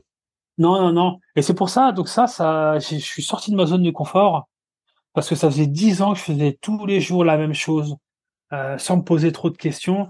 Et en fait, là-bas, ça m'a, ça m'a vraiment euh, permis de, de, me remettre en question, de sortir de ma zone de confort et euh, de me challenger aussi euh, mentalement. Et euh, bah, ça a été très positif, très très positif pour moi, parce que ça m'a vraiment aidé à être champion du monde par la suite et à battre mes records du monde et à faire mes triplés historiques et tout ça et tout ça. À quoi ça, ça ressemble un entraînement de, de pistard moi, j'étais venu voir un entraînement, je me souviens, donc il y a un non échauffement. Et après, vous aviez fait euh, trois fois 500 mètres avec, je crois, 15 minutes de récup. Et nous, j'avais été surpris à l'époque parce que j'y connaissais rien. Je me disais, putain, mais c'est assez court. Est-ce qu'il y, est y, a que des entraînements comme ça? Je veux dire, euh, assez courts, euh, vraiment basés sur bah, 500 mètres, c'est 30, 30 secondes, quoi. Est-ce qu'il y a que des trucs comme ça, en fait? Vous faites jamais de long? Parce que toi, je crois me rappeler que tu t'aimais déjà bien un peu la route. Des fois, t'es sorti, tu faisais une sortie longue de temps en temps sur la route ou oui. c'était rare, quoi. Oui, c'est c'est assez rare. Alors, effectivement, et encore, si tu as vu des 500 mètres, tu as de la chance. Parce que 30 secondes, c'est très long.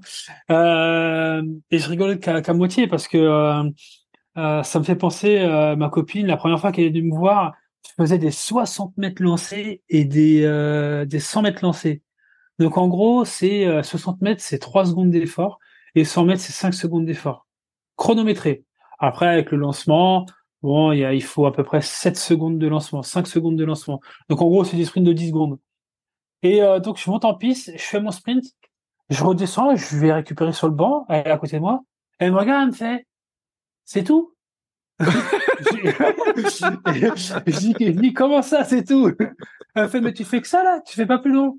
Mais je dis Mais je suis sprinter. je suis sprinter. Là, là, là les, les, les 5 secondes, je les ai fait à 75 km heure. Euh, tiens, vas-y, prends mon vélo, va le faire. Ça, tu vas être à 45. C'est un effort violent, c'est tout.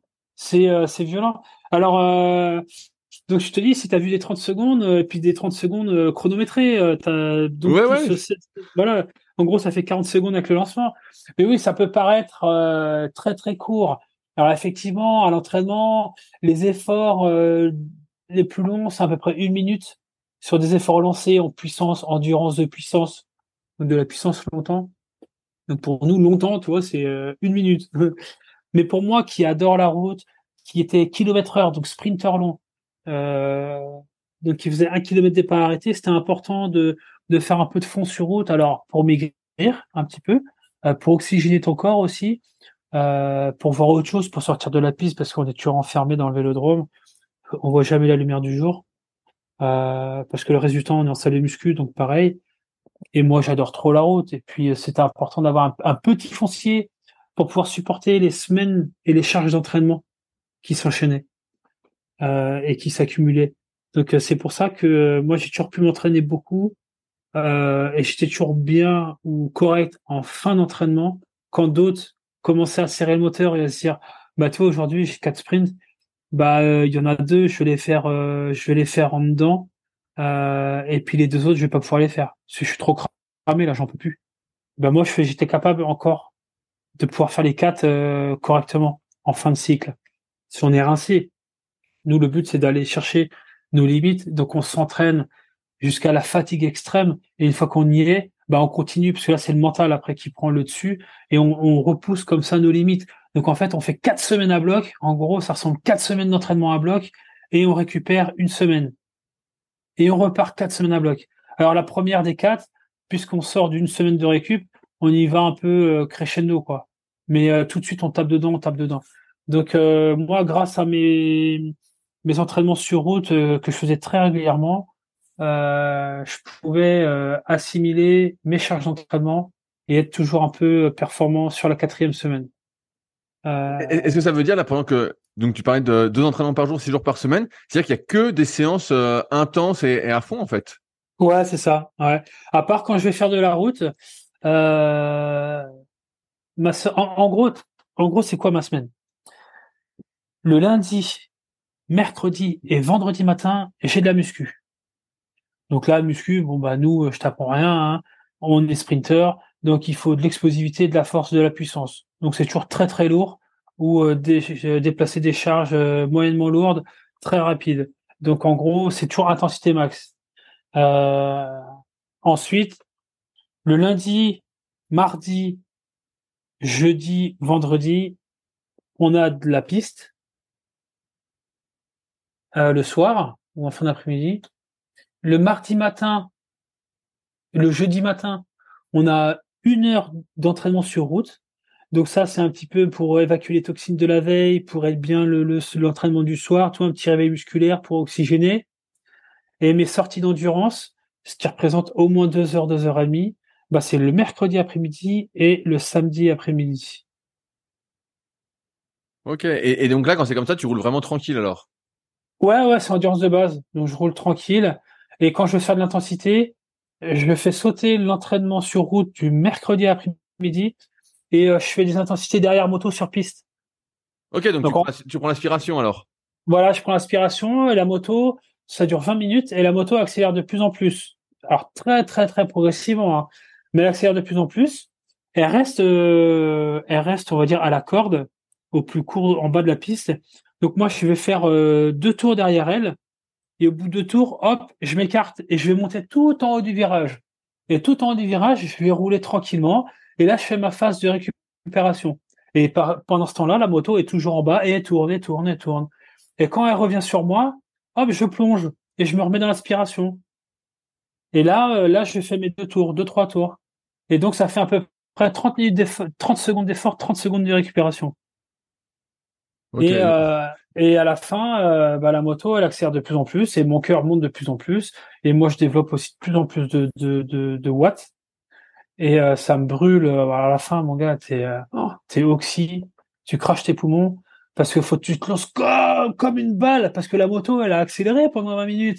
Et à la fin des 20 minutes la moto la moto elle roule à 70 km heure. Donc il faut que tu te lances comme une balle là-haut pour prendre l'aspiration il faut pas te louper. Faut pas tomber faut pas lui tomber dessus. Faut pas lui tomber devant. Faut pas lui tomber trop loin derrière parce que t'es plus du tout dans l'aspiration et toi t'es mort. Ça fait 20 minutes que tu fais des intensités. Donc euh, t'es es sur le fil du rasoir. T'es prêt à péter. Donc il faut vraiment tomber pile poil raccord dans l'aspiration de la moto et là, c'était deux derniers tours. Et, euh, et euh, l'entraîneur qui est sur la moto, lui, il compte les tours.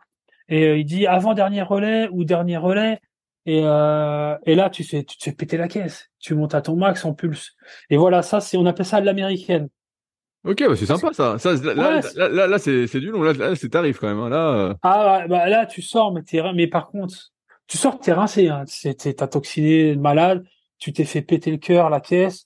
Euh, mais quand tu récupères de ça, après, en compétition, quand il faut que tu enchaînes les sprints, euh, parce qu'il y a des fois, quand tu fais une belle, tu as, le premier sprint, tu as perdu. La revanche, tu l'as gagné. Donc il y a une belle. Bah, des fois, entre la revanche et la belle, des fois, il y a que 10 minutes euh, de récupération. Et nous, 10 minutes, quand c'est un effort violent, et que tu enchaînes les sprints, euh, et que tu es en demi-finale et que tu as fait des sprints toute la journée, là, tu commences à être rincé mort. Et nous, grâce à cet effort-là, de faire des intensités, on récupère beaucoup plus facilement. Et, euh, et tu fais, ça fait la différence.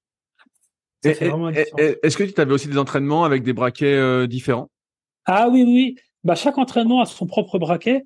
Parce que, euh, par exemple, sur quatre semaines, ça va être un cycle de force. On va dire cycle de force. Donc, deux fois par semaine, on va mettre un braquet énorme. On va mettre en 65 11 Oh putain. je sais pas, je sais pas si tu peux t'imaginer maintenant, il y a même des pignons 9, 9 dents, donc 65 9. Oh, et putain, euh, pas quoi.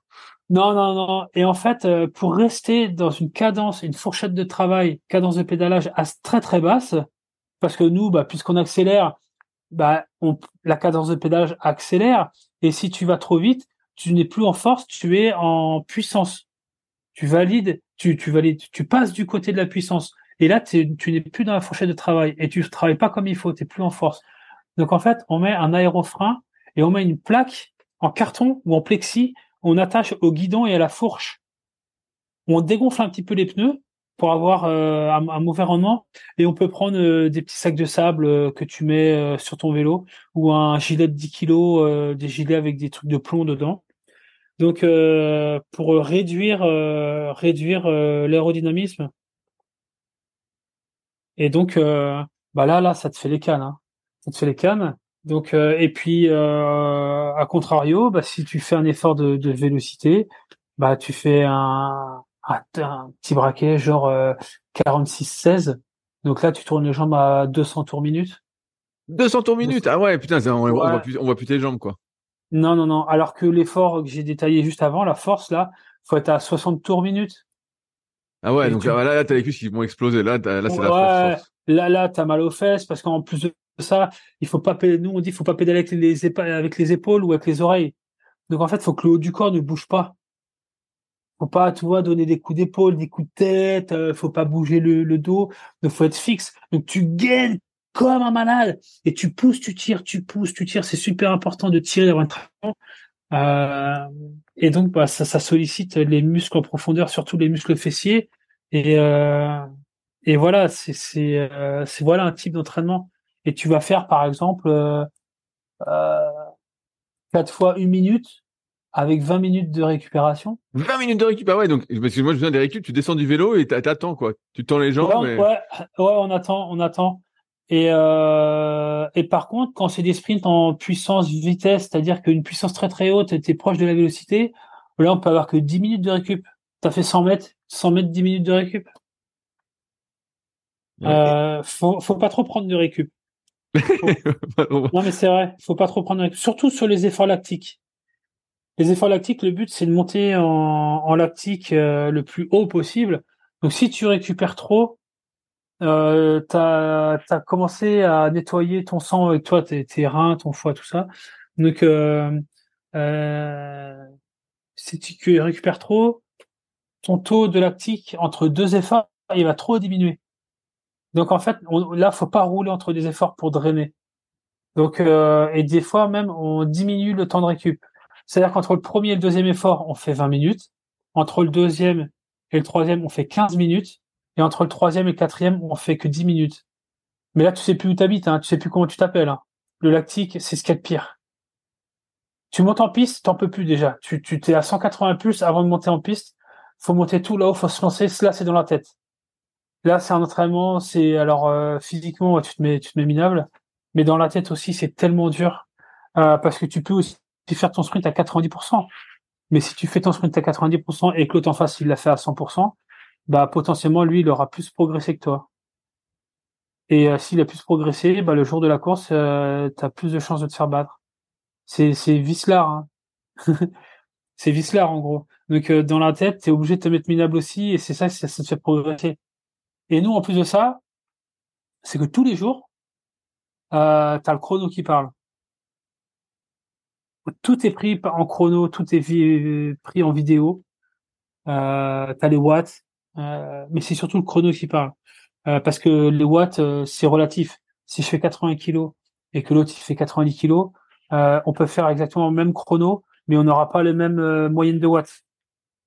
donc c'est le chrono qui parle. Et le chrono, aujourd'hui, te dit si t'es bon ou si t'es nul. Donc quand t'es nul et que l'autre, ton collègue en face, sur le même type d'effort, il a fait un super chrono et que le chrono te dit lui il est bon aujourd'hui, bah toi en fait, euh, bah, ça te remet en question et ça te ça t'oblige à te à mettre minable au prochain sprint pour essayer de rattraper ton collègue. Et c'est ça qui est génial parce qu'en fait c'est comme ça qu'on se tire tous vers le haut et c'est comme ça qu'on qu'on fait des entraînements de qualité. Est-ce que ça arrivait des entraînements sur euh, home trainer ou euh, sur bike? Je me souviens qu'à la salle à Saint-Quentin, tu avais des bike aussi. Est-ce que au lieu d'aller sur la piste, des fois il y avait des entraînements dessus? Oui, parce que euh, des fois, on aime bien, on aime bien faire. Euh, à l'époque, on aimait bien faire un entraînement à une jambe. Donc, c'est un entraînement de force-puissance à une jambe. Euh, et donc, on faisait ça sur watt bike. On enlevait une, pédale d'un côté et on accrochait un poids de 5 kilos pour faire un peu contrepoids. Et on pédalait à une jambe avec l'autre jambe, quoi. et on poussait, tirait, poussait, tirait. Donc ça, c'était bien. Le watt bike aussi, c'est bien pour faire des tests euh, parce que c'est bien réglé, c'est calibré. Euh, tu peux avoir l'entraîneur qui est à côté, qui va te faire 3-2-1. Euh, T'as pas la pré-fatigue comme sur un lancement euh, sur la piste. Parce que quand on fait un effort de, quand on fait 100 mètres lancés, par exemple, bah t'as 100 mètres chronométrés Mais avant, tu as aussi lancé pendant au moins 150 mètres. Le temps de lancer ton braquet et tout ça.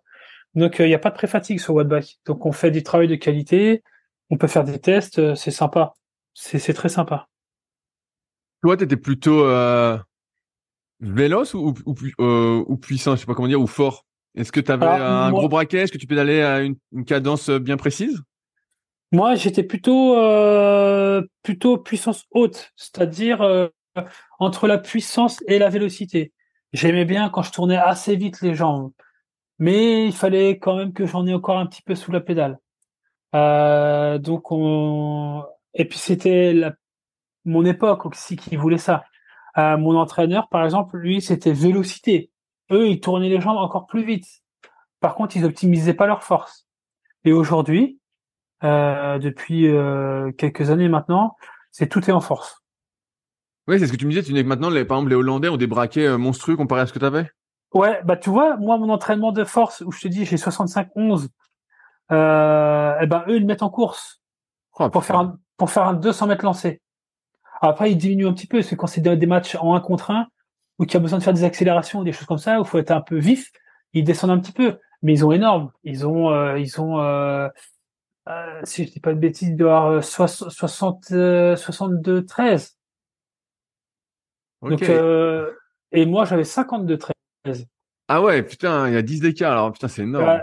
10 dans d'écart, c'est, c'est un, c'est, c'est un univers. C'est, Mais malgré ça, ton, record du, du 1000 est toujours d'actualité. J'ai vu, t'as toujours le record du monde du 1000. Oui, alors malheureusement, je me suis fait prendre mon record du monde du 200 mètres. Ouais, j'ai vu, j'ai vu ça malheureusement. J'ai vu que t'avais toujours le, le 1000 en 56. Euh. Oui, 56 secondes et 3 dixièmes. Mais bon, euh, c'est qu'une, euh, c'est qu'une question de temps et d'opportunité en fait. Euh, moi, j'ai eu l'opportunité de faire, de le faire. Euh, je me suis entraîné pour.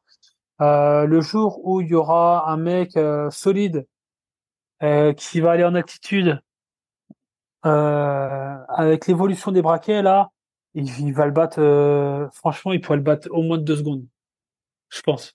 Ah, de deux secondes, tu crois? Mais c'est énorme, deux secondes sur un. Ouais, c'est, ouais, énorme. Parce que moi, à moi à l'époque, au niveau de la mer, je faisais une minute et zéro secondes et un ou deux dixièmes. Ben oui, je me souviens, t'avais pas réussi à passer en sous la minute. Ouais.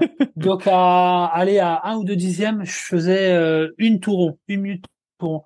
Aujourd'hui, sur les mêmes pistes, les gars, ils font 58 secondes. Ah putain. Avec l'évolution des braquets, parce que moi, en fait, je je, je, je, je pédalais trop, j'avais trop de cadence de pédalage. Donc finalement, j'avais plus de couple. Tu vois, j'avais plus rien sous les sous les jambes.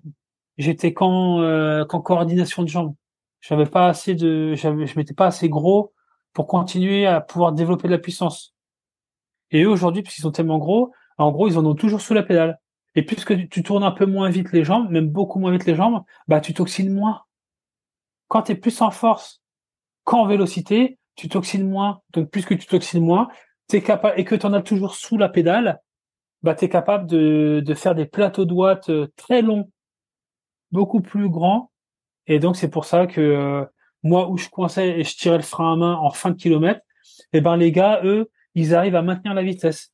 Et c'est comme ça que qu'il y a une différence de chrono entre mon ma période année 2000, 2013 à 2016 à aujourd'hui où euh, voilà ils font 58 secondes là où moi je faisais une touron Ouais, je, je posais cette question tout à l'heure parce que je me souviens que tu n'étais pas le, plus fort au squat. C'est pas toi qui développais le plus de watts.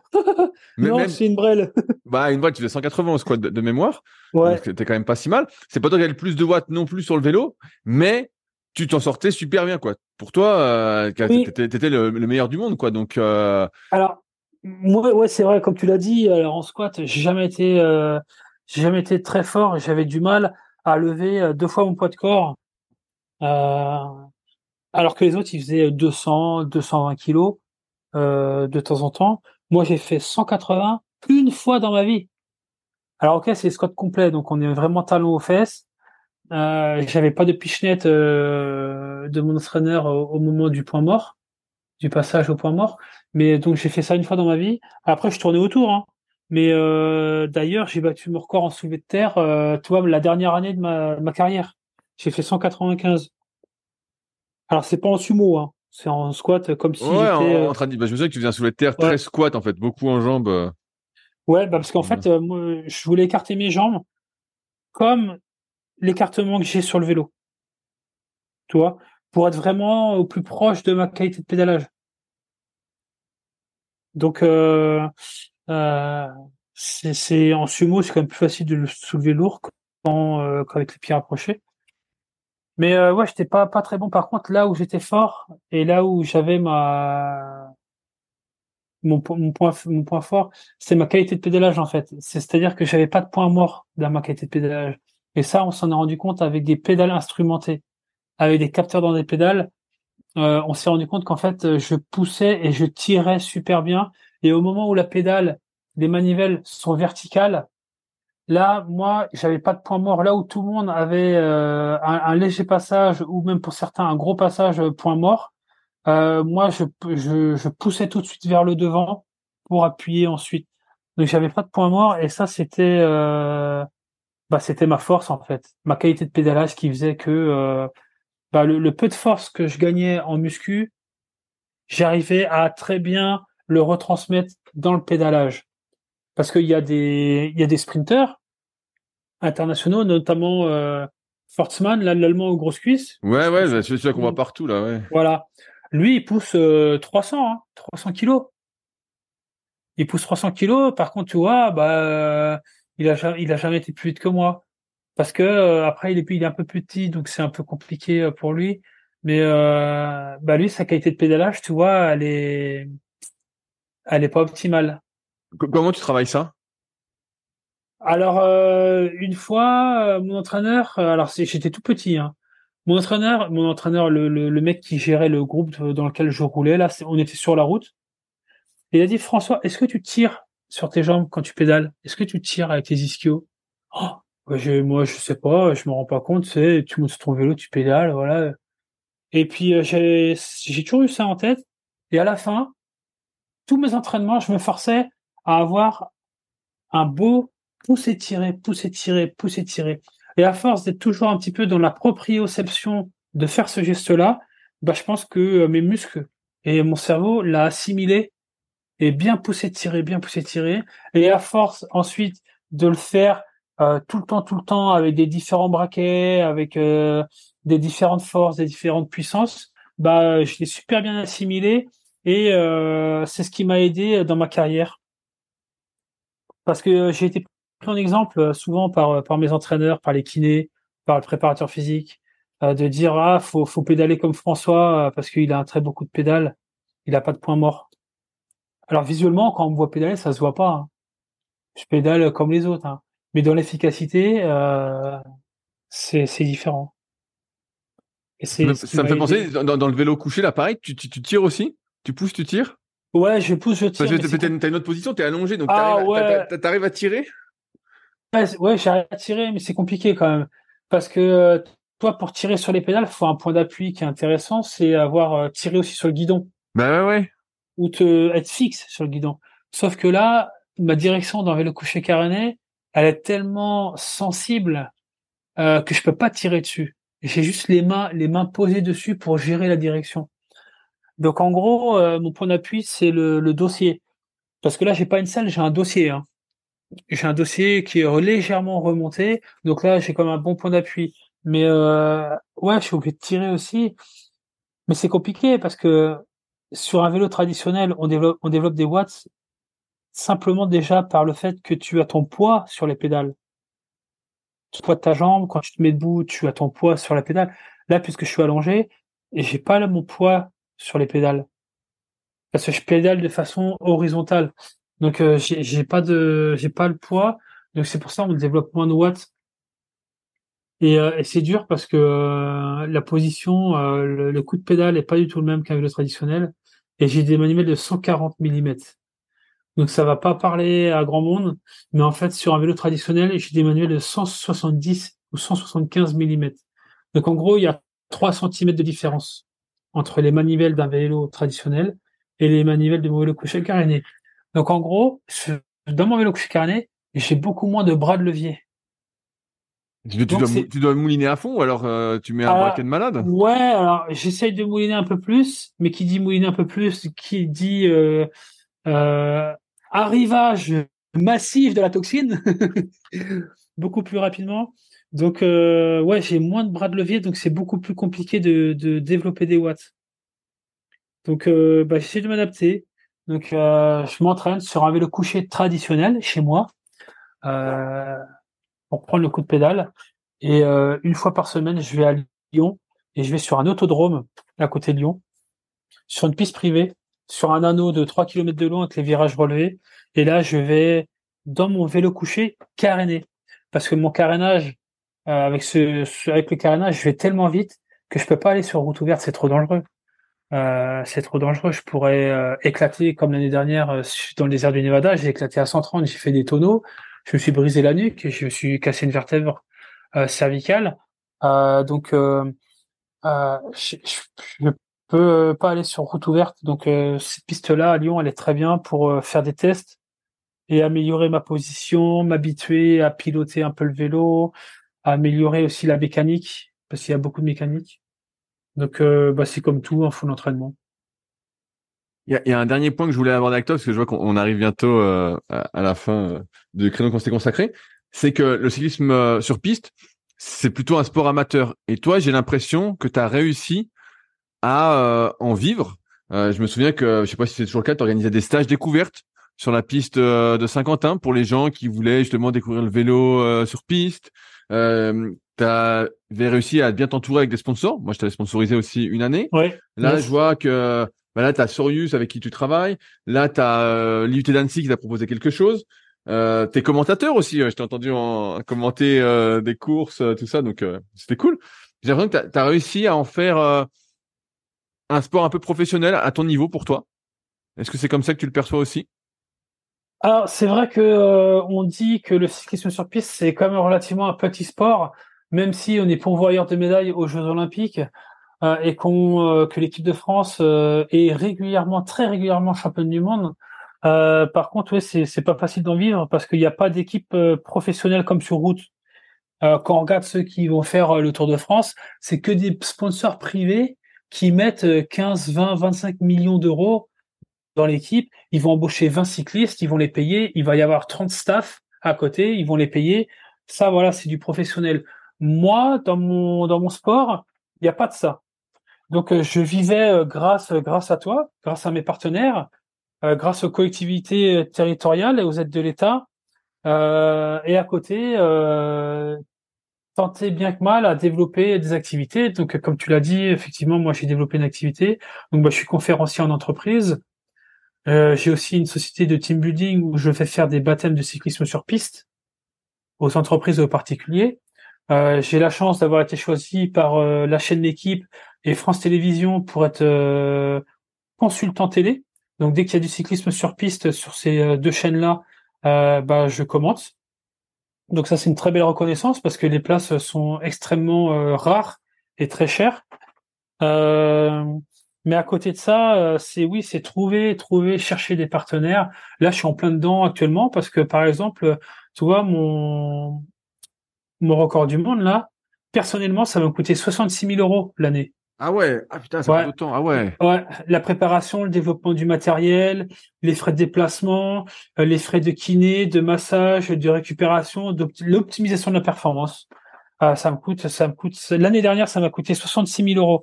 Alors cette année, je pense que ça me coûtera un petit peu moins parce que j'ai acheté du matériel l'année dernière qui me sert cette année, donc j'ai pas besoin de racheter. Mais euh, donc tu vois, et dans ces 66 000 euros là, je ne me paye pas. C'est que des frais de des frais de de fonctionnement. Donc euh, bah ça fait 20 ans que je suis à la recherche de partenaires. Donc j'ai mes partenaires fidèles. J'en ai euh, j'en ai qui m'aident, qui repartent parce que voilà c'est comme ça. Euh, et, je les remercie énormément de m'avoir aidé au moins une année. Euh, j'en ai qui m'aident pas beaucoup, qui rien du tout. Euh, une entreprise, elle peut me donner par exemple 1000 euros, mais 1000 plus 1000 plus 1000, tu vois, c'est les petits, les petits ruisseaux qui font, qui font les grandes rivières. Donc ça m'aide toujours à avancer. Et puis, bah, tant bien que mal, j'arrive à vivre de ma passion. Et, voilà, à côté aussi, j'ai d'autres activités. Là, j'ai planté, j'ai repris la ferme aussi à mon père. Ah, s'il était agriculteur, il est parti à la retraite. Ah, donc tu t'es mis un peu agriculteur alors? Ouais, ça y est, je suis, je suis agriculteur. Donc euh, ah, énorme. je, je, ne fais pas de, je ne fais pas de, de vaches à viande comme mon père faisait. j'ai planté du bambou pour le transformer, pour remplacer le plastique qui pollue nos océans, pour remplacer un peu tout ce qui pollue en ustensiles en bambou pour faire des choses réutilisables. et je vais planter bientôt aussi 6000 arbres pour faire un projet écologique, pour faire un puits carbone parce que les arbres et le bambou, c'est un gros puits carbone, hein, et puis ça, ça rejette euh, beaucoup, beaucoup d'oxygène, et euh, il n'y a pas besoin de produits phytosanitaires. Parce que là, le bambou, ça tombe jamais malade, et il n'y a pas de petites bestioles qui viennent le manger. Donc il n'y a aucun, aucun produit, aucun pesticide dans mon champ. Donc ça, c'est une grande fierté. Donc c'est tout bénéf pour la nature, et en plus de ça, c'est pour faire des choses réutilisables, pour remplacer le plastique, pour faire des meubles, pour faire du textile, euh, les pousses de bambou aussi, on peut les manger. Ça va sur le marché, de la, le marché alimentaire. Donc, euh, en plus de ça, on donne à manger, euh, on, on, habille les gens. on peut faire aussi des, des objets de décoration. C'est, j'ai des centaines et des centaines de, de débouchés. Donc, c'est, c'est tout, c'est tout bénef. Donc, ça aussi, c'est une activité qui me tient à cœur et, et j'en suis fier. Et donc voilà, il faut savoir aussi bah, savoir se créer et euh, sa, sa reconversion. Ouais, c'est pour ça que je posais ces questions-là. C'était un peu quelle est la reconversion, parce que souvent on voit des anciens, bah il y a des anciens partenaires à toi d'entraînement qui sont devenus entraîneurs euh, nationaux. Toi, j'imagine que vu les dissensions qu'il y a eu et tout ça au fil des années, euh, c'est peut-être pas un projet, peut-être que d'entraîner c'est peut-être pas non plus un, un, projet tout court. Et donc je voulais savoir vers quoi tu tendais à l'avenir, mais en tout cas c'est c'est cool, hein. Ouais, non, moi j'ai besoin de, de, de, voir autre chose. Euh, euh, l'entraînement, je pense que ça m'aurait plu, mais en fait, euh, c'était, ça m'aurait plu de rester dans l'élite de quelque chose, et surtout de pouvoir apporter à la nouvelle génération et aux nouvelles générations bah, tout mon savoir-faire et tout ce que j'ai appris pendant mes 20 ans, tout ce que j'ai développé pendant 20 ans, que ce soit physique ou mental, ou dans les approches, toutes les heures non entraînées Qu'est-ce que je fais dans mes heures non entraînées pour pour optimiser la performance? Donc ça, ça aurait été vraiment un réel plaisir d'apprendre ça aux jeunes. Mais en fait, euh, ça aurait été euh, encore d'être euh, sur la piste et de me prendre la tête à comment je vais faire pour bien l'entraîner, la remise en question et de stresser, stresser, stresser, stresser, de ne plus vivre, de d'avoir un emploi du temps full full sur la piste. Et moi, j'avais besoin de partir pêcher, de voir autre chose, euh, d'arrêter de me prendre la tête euh, euh, et d'avoir du relâchement, de profiter de la vie. et ça, quand tu es entraîneur national, c'est H24, 7 jours sur 7, tu penses à ton entraînement, tu penses à tes coureurs, tu penses à l'adaptation de chacun, de leur entraînement et tout ça. Donc, c'était pour moi trop prise de tête. Donc, non, moi, je suis très très bien, je suis très content avec mes activités tu vois, là, on est à la veille du, Tour de France et euh, je suis parti, là, je suis en route pour le départ du Tour de France euh, et je travaille euh, en tant que chauffeur des invités VIP de l'équipe Cofidis. C'est énorme, c'est marrant. Donc c'est donc pour, pour moi, moi qui suis fan de, de cyclisme, hein, on s'en doute bien, bah et qui a toujours été assez loin du monde de la route euh, parce que je les côtoyais absolument pas. Bah là, je suis, dans une voiture euh, devant le peloton, entre la caravane et le peloton, tous les jours. Je suis sur la route du Tour de France. Je suis dans l'ambiance du Tour de France. Le matin, je suis au village départ. Le soir, je suis au village arrivé. Et, euh, et je détaille les faits de course. J'apprends le monde et le métier de coureur cycliste à mes invités. Euh, J'essaie de leur faire passer le, le, plus beau moment, la plus belle journée qu'ils puissent avoir et de leur mettre des pètes dans les yeux. Et moi, j'adore, c'est génial. Et euh, tu vois, c'est aussi une autre activité. Et euh, je vis, oh, c'est comme si quelque part je vivais de ma passion encore. Ah, c'est génial. Bah, c'est ouais, ouais, ouais, c'est super. Bah, bah c'est cool. Et bah, bah, François, je vois qu'on arrive au, bout du temps. Si jamais il y a des gens qui, qui veulent te contacter, euh, c'est quoi le, plus simple? Est-ce que tu es sur les réseaux sociaux? Je vois que tu es assez actif sur Facebook et sur euh, Instagram, ouais, les deux. les deux. François Pervis, tout simplement. Voilà, oui, François Pervis, euh, Facebook, Instagram. Alors, euh, euh, me, me demandez pas de vous faire un peu d'entraînement vélo parce que j'en Il y, a, Sorius, il y a Sorius. voilà, il y a Sorius, mais c'est que j'ai des demandes tous les jours en fait, ou quasi, quasiment tous les jours, ou au moins toutes les semaines. J'ai trois, quatre demandes toutes les semaines et euh, et euh, je peux pas accepter parce que si je dis oui à un, Euh, en termes d'équité, il faut que je dise oui à tout le monde. Et après, euh, les journées font que 24 heures. Et euh, moi, j'ai, j'ai, pas de temps pour ça. Et puis, euh, si je fais ça, bah, faut, faut que je gagne, faut que je gagne ma vie. Et en fait, non, je, je suis pas, comme je l'ai dit, je suis pas entraîneur. Et donc, me demandez pas à, à, à venir vous entraîner. Désolé pour ça, mais euh, je vous le dis tout de suite. Mais, mais tu peux les initier au cyclisme sur piste avec les événements. Euh, ah oui, oui, oui, oui. Après, s'il y a des questions, euh, des questions, oui, oui, deux, trois questions, il n'y a pas de souci. parce que moi, pareil, quand je faisais un peu, je m'intéressais beaucoup au vélo. Je me disais ah la piste et tout, je vais aller voir. Et quand j'ai vu la piste, j'ai dit ah ouais, tu peux pas y aller tout seul, vu comment c'est pentu et tout. Tu vas pas comme ça, tout rassurer quoi. Non, non, non, faut faire un baptême. C'est intéressant de faire un baptême, ouais. ouais. ouais Après, par, par exemple, au, au Vélodrome de Saint-Quentin-en-Yvelines, euh, donc c'est Vélodrome olympique. Hein. Je pense que c'est quand même super euh, super sympa de venir faire un petit tour et d'essayer le Vélodrome. On vous prête le vélo à votre taille, on vous prête une paire de chaussures de vélo à votre taille et le casque aussi. Donc en fait, tu viens en short, en short t-shirt, c'est bon, ça suffit. On te prête tout et ça dure une heure et ça coûte 20 balles. Donc euh, ouais, c'est pas c'est rien du tout. Non, et tu prends des super sensations, tu as de l'adrénaline, même si tu, tu roules pas très vite, tu as de l'adrénaline. Bon, tu montes en haut du virage, tu plonges, c'est génial. C'est génial, faut venir essayer. Et, tu fais ça aussi au Vélodrome euh, François Permis ou pas? Alors bientôt, oui, bientôt, parce qu'on va bientôt être, bientôt être équipé à Laval, au Vélodrome de Laval. Mais je fais ça aussi à Roubaix, à Limoges et à Bordeaux. Ok, super, partout alors. Ouais, un peu partout. Bah là où il y a un parc à vélo au centre, au centre piste, et où euh, on a, ils ont l'habitude de faire des baptêmes, parce que bon bah faut, faut quand même équiper les clients qui viennent. Donc il faut un peu de matos quand même. Donc voilà. Bah super François, bah, merci pour son temps. Euh, on arrive pile poil euh, à l'heure euh, prévue. C'était un plaisir, tu m'as régalé. mais c'est vrai que tu as ce, ce, don, moi je trouve, de transmettre les choses avec vie. Tu vois, beaucoup, pour ça je voulais faire le podcast avec toi, mais c'est vrai, tu as beaucoup de gens qui t'ont interviewé qui ont du mal à se livrer, tu vois, à parler. Et toi, comme tu as eu pas mal de choses, il y a beaucoup de reportages sur toi, tu jamais eu la langue dans ta poche.